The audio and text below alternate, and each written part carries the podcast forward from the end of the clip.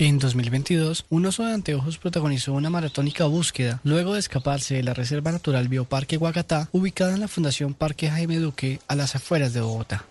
Su nombre es Tamá, al igual que el Parque Nacional en el que fue encontrado. Esto en el departamento de Santander, luego de quedar huérfano y ser encontrado con una grave infestación por pulgas a muy temprana edad.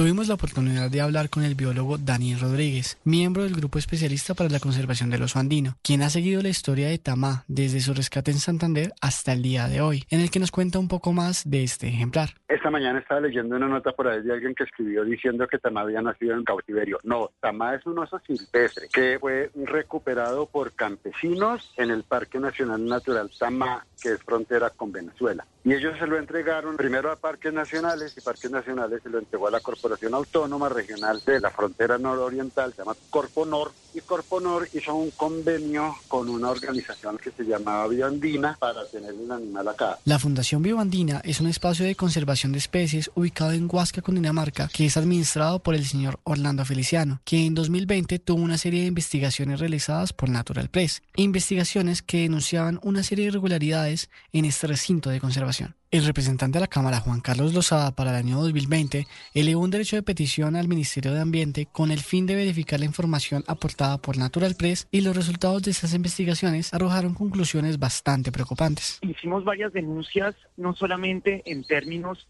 de los abusos laborales que habían denunciado varios de sus empleados, sino que nosotros le pedimos al Ministerio de Medio Ambiente, a través de un derecho de petición, que nos contara cuáles fueron los resultados de las visitas que ellos le hicieron a los santuarios del señor Feliciano, tanto en Huasca como en Mesitas, y realmente lo que nos contó el Ministerio de Ambiente es muy preocupante situaciones muy graves de mutilaciones de los animales, de animales muertos, de animales en condiciones realmente precarias. En fin, era, digamos, un catálogo de maltrato animal de la A a la C.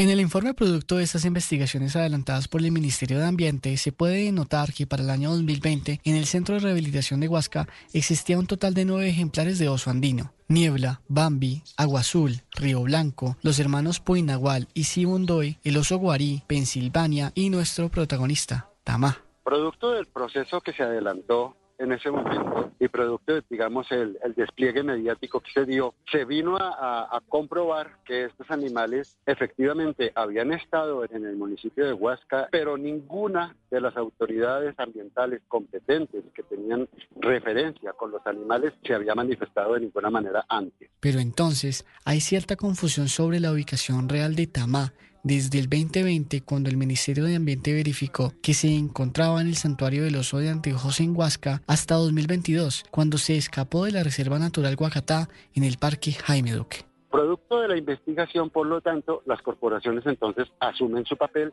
y dicen, ah, vamos a recoger los osos que teníamos allá. Entonces, Tamá entra en ese proceso de recoger esos animales y se les busca un destino final. De esos ocho animales que habían, casi todos en este momento están en un zoológico. Y Tamá se decidió que se iba a mandar para el bioparque Huacatá. Con el circo el mundo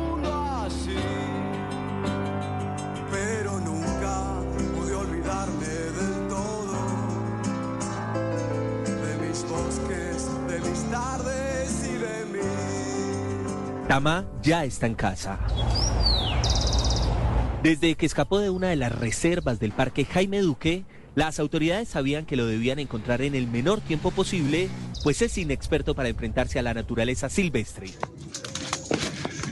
Para ello, los biólogos identificaron cuál era su alimento favorito. Frutos con miel eran ubicados en los lugares donde el mamífero había dejado huellas.